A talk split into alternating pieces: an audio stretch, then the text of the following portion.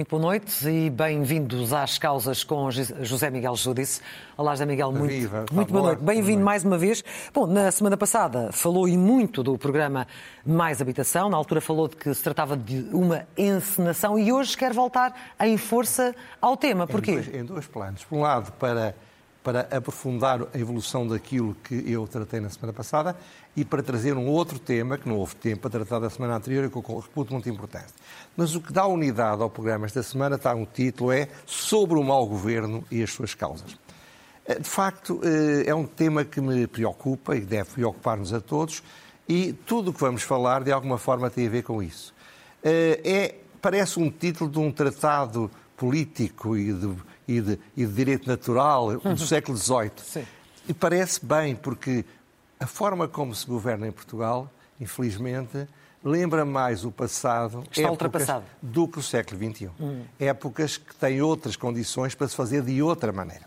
Portanto, a primeira parte tem a ver com uma frase que surgiu no Expresso este fim de semana, que é a tese que foi anunciada de que testa-se contesta-se, legisla-se. Eu disse, como você lembrou, que me parecia que estas partes mais complexas e mais polémicas são encenações, como as célebres aldeias que o príncipe Potemkin ia pondo na estrada e depois apareceu mais à frente para que a sua amante, a casarina Catarina II, ficasse encantada com a beleza e a qualidade de vida dos seus habitantes. E disse mais, disse que era para enganar o pagode. exatamente, exatamente, é isso mesmo. Ora bem, e curiosamente não tive de esperar três dias para ficar, chegar à conclusão que isto tinha razão de ser. Assim? A Ângela Silva e o David Diniz, que estão sempre muito bem informados, louvando-se em contactos com fontes governamentais, disseram que o pacote, agora vou citar, não deve ser levado completamente a sério. Ou melhor, Trata-se de um teste para avaliar as reações que esta ou aquela medida suscitam. Por isso, primeiro testa-se, depois contesta-se e no fim legisla-se. Miguel José, ninguém anunciou este mais habitação como um teste. Pois não, eu não acho que isto não é um teste, é óbvio que não é um teste. É, mas esta tese, que foi largada enfim, para o expresso, toda a gente vê, como é natural, é mais poeira para os nossos olhos. E seria, seria muitíssimo grave que fosse um teste. É grave, como eu expliquei, que seja uma atrapalhada. Mas ser um teste é pior, porque repare, estas medidas mexeram com o alojamento local. O alojamento local tem a ver com o turismo e tem a ver com o turismo que é o nosso petróleo. Desestruturou, o, o, digamos, o, o setor imediatamente. Provoca uma crise de confiança nos agentes imobiliários, porque sentem, de imediato, que podem ser alvos de medidas políticas que alteram as regras do jogo a meio do campeonato. Cria ansiedade em milhares e milhares de pequenos proprietários que têm um pequeno alojamento local, que têm um pequeno prédio, que estão a construir um prédio para a filha, para um andar ou uma moradia. Cria ansiedade. Trata abaixo de cão, que, que o pano me perdoe a, a expressão, as autarquias que não foram tidas nem achadas, sendo certo que, como a Ministra anda a dizer, isto tem de ser feito com as autarquias. Claro. Ora bem, não pode ser assim que se legisla. Imagino que, que isto é um teste. Eu acho que não é, acho que isto é uma encenação, que é uma coisa diferente. Agora, se é um teste, não é assim que se legisla. Como é que se deve legislar? E aí houve consenso da extrema-direita à extrema-esquerda, passando pela academia e pelos políticos. É perfeitamente possível que o governo ponha várias hipóteses, ou até que ponha uma hipótese de trabalho, mas tem de ter dados, tem de ter estudos, tem de ter reflexão, tem de ter anexos para que quando se faça um debate, e esse debate deve ser feito falando com os players, falando com o grupo-alvo das medidas, falando com aqueles que são atingidos por essas mesmas medidas, quando se faz esse debate sério, a seguir o Governo pode, pode sim passar à fase seguinte, que é a fase da legislação. Mas José Miguel Júlio, isso não foi por falta de tempo. O Primeiro-Ministro atual, ainda não era Primeiro-Ministro, já falava dessa emergência de dar uma resposta neste setor. E, entretanto, passaram sete, sete anos. É verdade, mas foi por falta de tempo. Porquê? Tem toda a razão. Mas quando em janeiro ele percebeu que este problema se ia agigantar, ele deu uma ordem à nova e jovem ministra, jovem não é defeito, é uma enorme qualidade, há que dizê-lo, eh, a dizer, eu quero rapidamente um programa para a habitação. Portanto, atrapalhada também nasce daí, já lá iremos mais à frente. Ora bem, não foi nada disto que aconteceu. O que aconteceu foi aldeias Potenguim. Foi encenação. E repare, encenação que serve para quê? Claramente, se ligarmos isto com o que foi dito ao Expresso, serve para entreter, para iludir, para atrasar, para gerar debate e para depois tudo ser, de uma forma ou de outra, descaracterizado. Mas com isso vão passar as medidas simpáticas, as medidas que são do governo, e estas mais complicadas ficam para a Assembleia da República e depois o Governo diz: Eu não posso fazer se a Assembleia da República não trabalha, se as câmaras não querem ajudar, eu não posso fazer coisa nenhuma. No entanto, o problema é que isto, não sendo um teste, é um ato de engenharia social. Isto é, o Governo tem uma ideia e resolve aplicar um conjunto de medidas para concretizar essa ideia. Como se pudesse intervir, numa, numa realidade muito complexa, num mercado muito complexo, e que isso não tivesse imediatamente efeitos, ainda que fosse um teste, ainda que estivesse só no laboratório. Porque, repare, eh, eh, todos, todos os testes em, em, em clima de, de, digamos, de realidade social têm um problema, é que se for com animais, os animais não se adaptam tanto, os seres humanos adaptam-se. Neste momento, já deve estar muita gente a adaptar-se àquilo que teme que podem ser as consequências deste, deste tal, desta encenação. Sim. E quando isso acontece, geralmente o problema é que a solução, aquilo que a solução que o governo quer pudesse ter de bom, não se vai fazer. Mas também não se vai fazer solução nenhuma alternativa. E, e o que vai, o que vai acentuar-se é o que tem de mal essa solução e qualquer outra. E então, se o problema se mantiver durante um ano, durante seis meses, durante muito tempo, pior ainda. Porque exatamente vai paralisar porque as pessoas não sabem, ninguém pode saber qual será a decisão final do governo, sobretudo tendo o governo maioria absoluta na Assembleia. Portanto, esse arrastar é terrível. No fundo, no fundo, trata-se de criar uma encenação sem ter a mais pequena consciência por impreparação, por incompetência ou por outra coisa que falaremos adiante, que é criar uma nova atrapalhada agora, para fugir a uma atrapalhada. Sabe, quando se começa a tentar agradar a Czarina com mentiras, a seguir é preciso outras mentiras, porque a Czarina pode descobrir que aquilo são tudo falsas aldeias.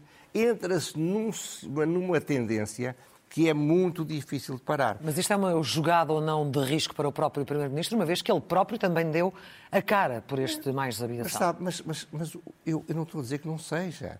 E a reação dos meios académicos, dos, da, da, dos players, uh, todos os setores desta economia, deste tipo de economia, eh, as reações dos partidos políticos à esquerda e à direita, tudo isso eh, provavelmente o surpreendeu. E não venham com a teoria se à esquerda me atacam com umas coisas, se à direita por outra, é porque eu tenho razão. Não. Pode não ter razão apesar disso. Bom, mas esse, em relação a esse problema, chega por agora. Agora eu queria falar de um segundo problema, para mim é, em termos institucionais, muito mais grave do que este e que não vi falado. O que é que se trata? É, Estamos a falar dos poderes tributários do Estado. Como sabe, os Estados formaram-se, há milhares de anos, muito para poderem colectar impostos com os quais se podia financiar um conjunto de coisas, olha, desde logo exércitos. Bom, portanto, o modelo político institucional dos, dos Estados soberanos baseia-se numa relação de confiança que nasce dos impostos e se mantém através dos impostos. A ideia, hoje em dia, os impostos servem sobretudo para redistribuir. Claro. Significa, servem para retirar àqueles que têm mais, para compensar um bocado os que têm menos e acabar com o maior equilíbrio do que haveria se não houvesse esses impostos. Sim. Bora bem. O que é que acontece? Duas medidas podem violar este contrato social.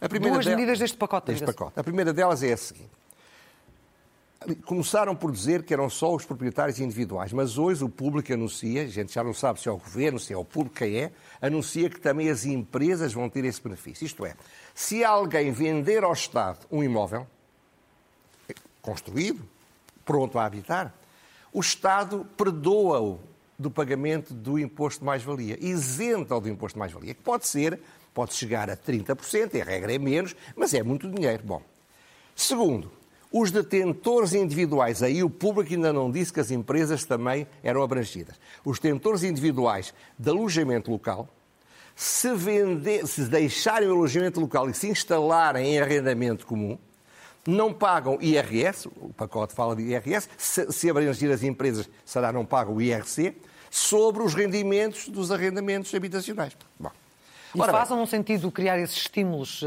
por via fiscal para quem queira colaborar com o Estado neste processo? Ver, não há mal nenhum e toda a vida se fez e se continuará a fazer, que o Estado tenha políticas públicas em que um, um elemento é, é a fiscalidade para, para atrair capitais ou para incentivar investimentos em certas áreas Sim. regionais ou em certas indústrias. Isso é perfeitamente normal. O que não é normal aqui é que isto é diferente. Não se trata do Estado dizer assim. É muito importante que entre no mercado imóveis que estão prontos e que os donos não querem ou não conseguem desenvolver. Então, se forem vendidos ao Estado ou a privados, não pagam mais-valia. Quando o Estado diz que a isenção é exclusivamente ao Estado, o Estado está a instrumentalizar o seu papel de Estado soberano, com o poder de império, o tal que foi criado há milhares de anos, para duas funções que o Estado agora resolveu ter. O Estado grossista do arrendamento e um Estado promotor imobiliário. Porque não tenha ilusões, tudo isto que o Estado vai arrendar acabará daqui a 5 ou 10 anos a ser vendido aos ocupantes. Foi sempre assim. E isto é concorrência desleal? É, é concorrência desleal. E, e, o que é grave, repare, é uma concorrência desleal instrumentalizando um poder soberano. No caso do alojamento local é a mesma coisa. É perfeitamente legítimo que o Estado diga é preciso incentivar o arrendamento urbano ou só para os mais pobres, ou só para os mais novos, ou para todos. E então diz, toda a gente que ponha no mercado casas para arrendamento tem isenção de IRS ou de IRC. Mas não é isso que o Estado faz. O Estado só dá esse incentivo a quem está no alojamento local. Até então, quem não está no alojamento local não, não devia também ter um incentivo igual? Estamos aqui perante um abuso do Estado. Completamente. É um abuso que tem uma, uma componente de quase de chantagem, porque não é só isto. Isto já é muito grave.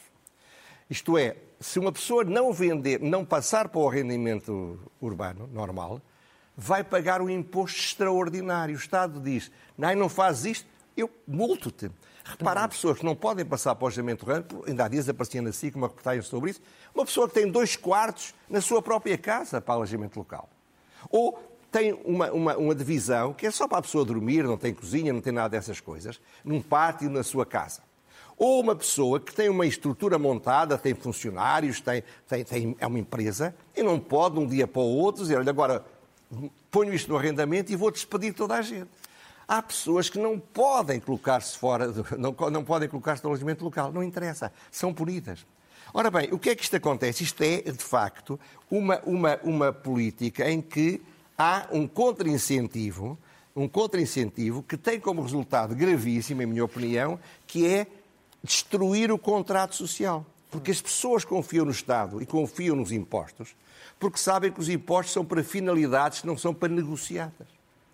E pior do que isto, quando se põe as pessoas, pequenos proprietários, pessoas, pequenas empresas, gente sem muita força económica, sem a organização dos grandes grupos, e se lhes diz, se tu não me não mudares para o arrendamento urbano, e como não arranjas, arrendas-me a mim, eu vou-te multar com impostos. Isto é uma chantagem, é uma ameaça. Mas o que é que faz ou não faz sentido? Faz sentido ou não que haja esse estímulo ou uh, não faz qualquer sentido? Não, isso é o mais grave que haja uma penalização. Isto, isto, isso é gravíssimo, mas os estímulos, volto a dizer a mesma coisa. O Estado acha, é o Estado tem de decidir, se o Estado acha que é necessário estimular o rendimento urbano, então deve dar esse estímulo a toda a gente que, que leve para o rendimento urbano. E não apenas aqueles que, que, que vendem ao, Estado. Que entregam ao Estado. Está Portanto, isso é, que é o que é gravíssimo, porque destrói a confiança absolutamente. O Estado faz isto hoje, amanhã faz uma coisa semelhante. E quando se mexe em mercados que, te, que funcionam, apesar de tudo, está-se é, está a mexer numa coisa que não se sabe controlar e cujos efeitos não se conseguem controlar. Muito bem. Agora, o que é que isto me fez pensar? E isto tem a ver com outros setores também, mas tem a ver com a ideia de que, eu pergunto-me assim, mas porquê é que os governos fazem tanta coisa mal feita? Mas antes de ir para aí, deixe-me perguntar, estará a tentar fazer prevalecer o direito à habitação sobre outros direitos, por exemplo, a questão mas, da propriedade privada, mas, mas, etc. Repare, eu aí não, não, sou tão radical como outros. Eu acho que o Estado, como poder Até porque soberano, a Constituição prevê os dois, não é? Tem todo o direito, tem todo o direito de sacrificar a propriedade ou arrendamento. Agora, tem a de indemnizar e tem de indemnizar pelo justo valor, como eu estava, que é o preço de mercado. Uhum. Como falámos na semana passada, isto é, se o Estado disser, eu quero quero que as pessoas não possam ter as suas casas para fazerem o que quiserem. Têm de ser arrendados. Ok, expropriou o direito ao arrendamento. É o que o Estado se propõe fazer. Isso é o que não pode instrumentalizar o sistema fiscal. Mas feita essa análise, vamos então pensar, pensar o, que é que, o que é que o José Miguel Judice considera que leva um homem experiente politicamente, como António Costa, a seguir eh, este caminho e outros noutras áreas tão desafiantes e importantes? Eu tenho, eu tenho-me tocado sobre isso. estes erros todos que acontecem em vários, em vários ministérios são porque todos os ministros são incompetentes, são iliterados, são inexperientes, são burros. Está a fazer uma pergunta. Estou a fazer uma pergunta. Alguns serão, mas não podem ser todos. O primeiro-ministro que eu conheço bem, sei que não é inexperiente, não é burro, pode ser às vezes precipitado, porque é muito sanguíneo, mas não, o que é que se passa para, para, para aparecer o mau governo? Porque isto é mau governo. Estas coisas que acontecem, não estou a discutir se as coisas são boas, são positivas, devem ser feitas, mas são tão mal feitas que são uma expressão do mau governo. Ora bem, a minha teoria, é uma teoria, mas, mas tenho pensado nela, não sei se já foi estudado a sério, se não foi, se já foi, peço desculpa de estar a meter-me numa seara que talvez bastasse ler o que alguém escreveu. É que, repare, vamos, o ministro, o ministro do Estado está. Primeira dimensão da sua vida política é cuidar da sua base eleitoral, da sua região, da sua, da sua terra, dos seus dos militantes do partido, ir às reuniões, ir aos debates, ir visitar os eleitores. É, no fundo, o que eu chamo a dimensão basista. Ocupa tempo. Segundo, hoje em dia governa-se na Europa. Qualquer ministro ou secretário de Estado vai pelo menos uma vez por mês a Bruxelas ou outro lado para reuniões dos ministros daquele pelouro. E às vezes vão a mais do que uma, porque juntam em si mais do que um pelouro.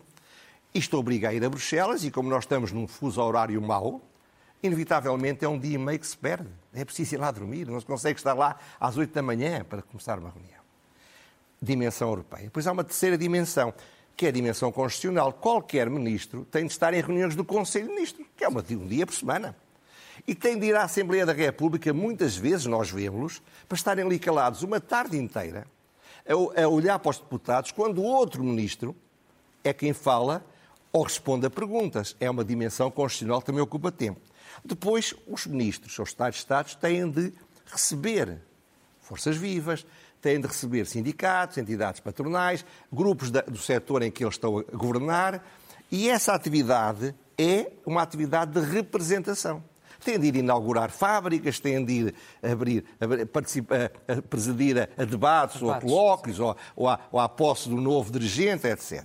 Depois têm de falar com os jornalistas, têm de falar com comentadores, porque nem todos os comentadores são como eu, abra-se um parênteses, eu não falo como ministros, mas não falo para me proteger.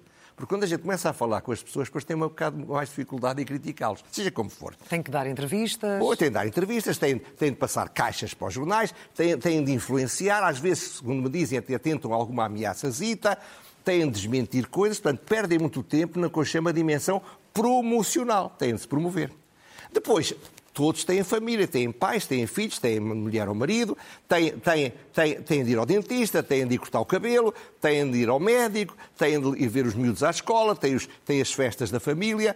Isto é, tem. Colocadas as coisas tem, nesses tem, termos, sobra tempo para governar? Ora, isto está, isto é a animação pessoal. Depois disto tudo, isto é real, isto é real, é isto que eles fazem. De onde é que está o tempo para governar? Governar no sentido de estar a tratar de várias coisas ao mesmo tempo, a estudá-las a fundo, a ter reuniões temáticas sobre essas coisas, a preparar com cautela as medidas que são apresentadas.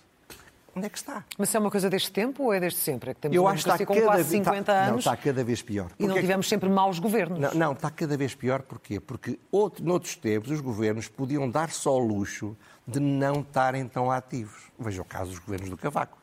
O Cavaco, lembro do Fernando Nogueira uma vez me ter dito como é que eu posso estar a sério e com força num debate se, no, se o Cavaco Silva não queria que nós, os ministros, fôssemos à televisão. Está a ver?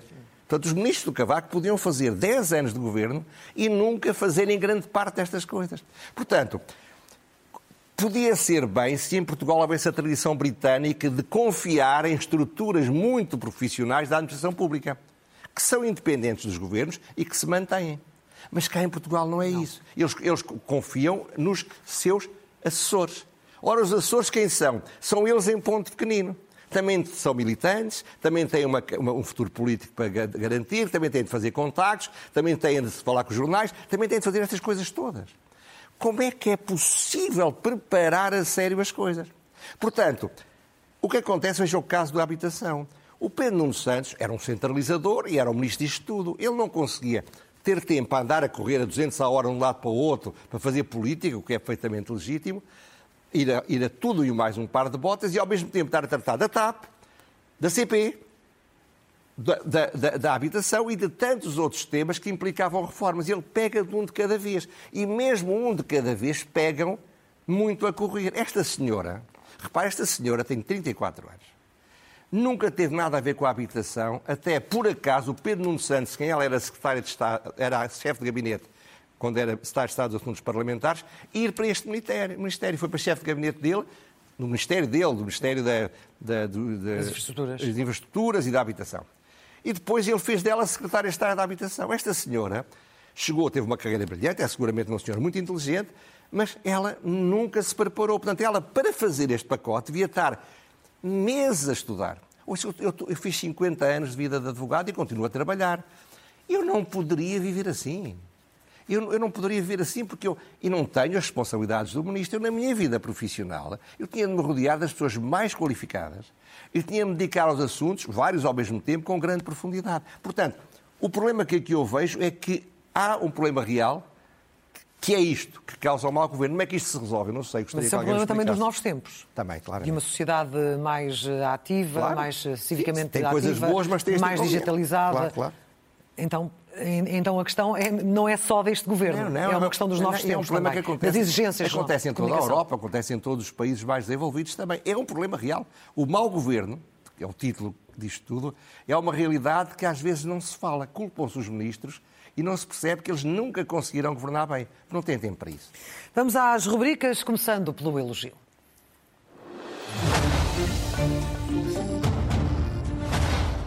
Para quem, José Miguel Judice? Ora, para anónimos cidadãos, começou a aparecer como cogumelos depois da chuva, eh, um movimentos por todo o país, e eu vai aparecer uma, uma, enfim, uma, uma página do Correio da Manhã, em que se começam os cidadãos a denunciar ou a revelar, há um grupo no Facebook já com 3.500 pessoas, aqui há uns tempos, casos de casas, casos de casas do Estado que estão devolutas, estão vazias, estão abandonadas. Há um caso extraordinário da Figueira da Foz, que estão há 10 ou há 20 anos, 24 apartamentos vazios a degradar-se, com a Câmara, segundo parece, a querer ao menos vendam-nos para nós pomos isto no mercado, nem sequer respondem. Claro. Ora bem, isto é um ato de grande importância à cidadania, porque é contribuir para, para curar males. Continuem, são merecedores de grande elogio.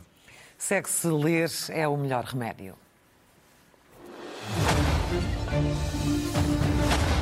E o que é que sugere? Ora bem, o Instituto, o Instituto Francisco Sá Carneiro está a publicar as obras completas, todos os discursos, todos os textos do Francisco Sá Carneiro.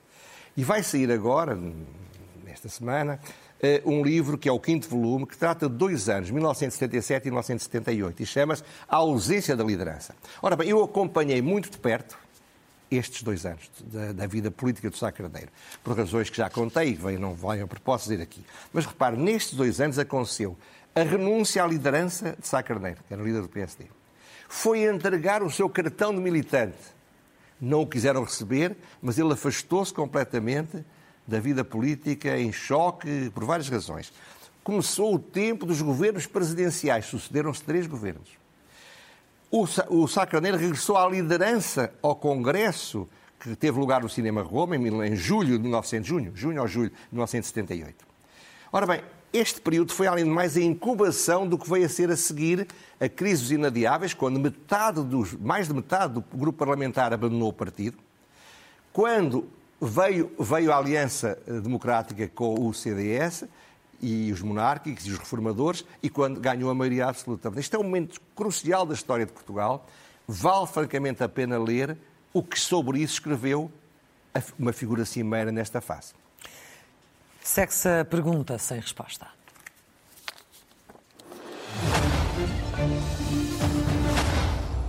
Isto veio a propósito que há bocado dizia. Eu tenho de confessar todos nós temos fraqueza, que tenho simpatia pelo Ministro dos Negócios Estrangeiros. Começou por ser, sou muito dado a isso, a transferir para ele a simpatia que eu tinha e tenho pelo pai dele, o João Cravinho. Mas tinha simpatia, tenho simpatia pessoal e humana e acho que é um homem competente. Mas as trapalhadas com obras, as distrações com subordinados, as falhas do sistema informático, os esquecimentos burocráticos acumulam-se. E agora, cereja no bolo, mas uma grande cereja, cometeu ao mesmo tempo uma grande gafe diplomática, ele que é um embaixador, e, e violou a, a separação de poderes, anunciando que o Lula ia falar na cerimónia de 25 de Abril. Portanto, a pergunta é para ele e é a seguinte: isto é feitio? É falta de jeito? É falta de tempo? Ou está a fazer de propósito para ir parar uma, uma, uma boa embaixada num país maravilhoso e não ter as maçadas que manifestamente são governar o país? É Aqui fica a pergunta. E finalmente a loucura massa. Eu peço, deu manchete com muita razão, à circunstância de que uma legislação de, dois, de agosto de 2021 que obriga a que sejam sorteados os juízes dos tribunais coletivos, três juízes, no processo penal, não está a ser aplicada. E isso permite que vários, vários, vários arguídos, entre os quais o Sócrates, se bem posse disso, invoquem esse, esse, esse vício, por assim dizer, para considerar que é ilegal a constituição dos tribunais que os vão julgar. Ora bem, aqui as loucuras são, são várias. Primeira loucura. O governo sabe que há esta legislação. Sabe que a tem de cumprir, mas não a cumpre. Não cria os regulamentos segundo o qual ela deve ser cumprida, porque diz que é muito complexo. Mas então, segundo a loucura, já podia ter mudado a legislação, porque tem maioria absoluta além de mais. E terceiro, o que é grave em cima disto, e foi o Miguel Cadete, que é um bom jornalista que nisso, é, é culpar o Sócrates e outros de fazerem manobras dilatórias, em vez de culpar a ministra da sua incapacidade de tratar deste assunto. Porquê? Porque, de facto, dizem da ministra que ela promete uma solução. O que devia dizer, esta senhora é completamente incompetente, está quase há um ano e meio ao leme do Ministério da Justiça, ainda não resolveu este problema e está na ilegalidade. Todos os especialistas o dizem, digamos, a construção dos tribunais. Loucuras que cheguem. É assim que fechamos estas causas. Já Miguel Judice, voltamos a encontrar-nos na próxima terça-feira. Se Deus quiser. Até lá. Até muito lá. obrigada. Assim também, muito boa, muito boa noite. Boa noite. Muito obrigada também pela vossa atenção. Desse lado foram as causas. Boa noite.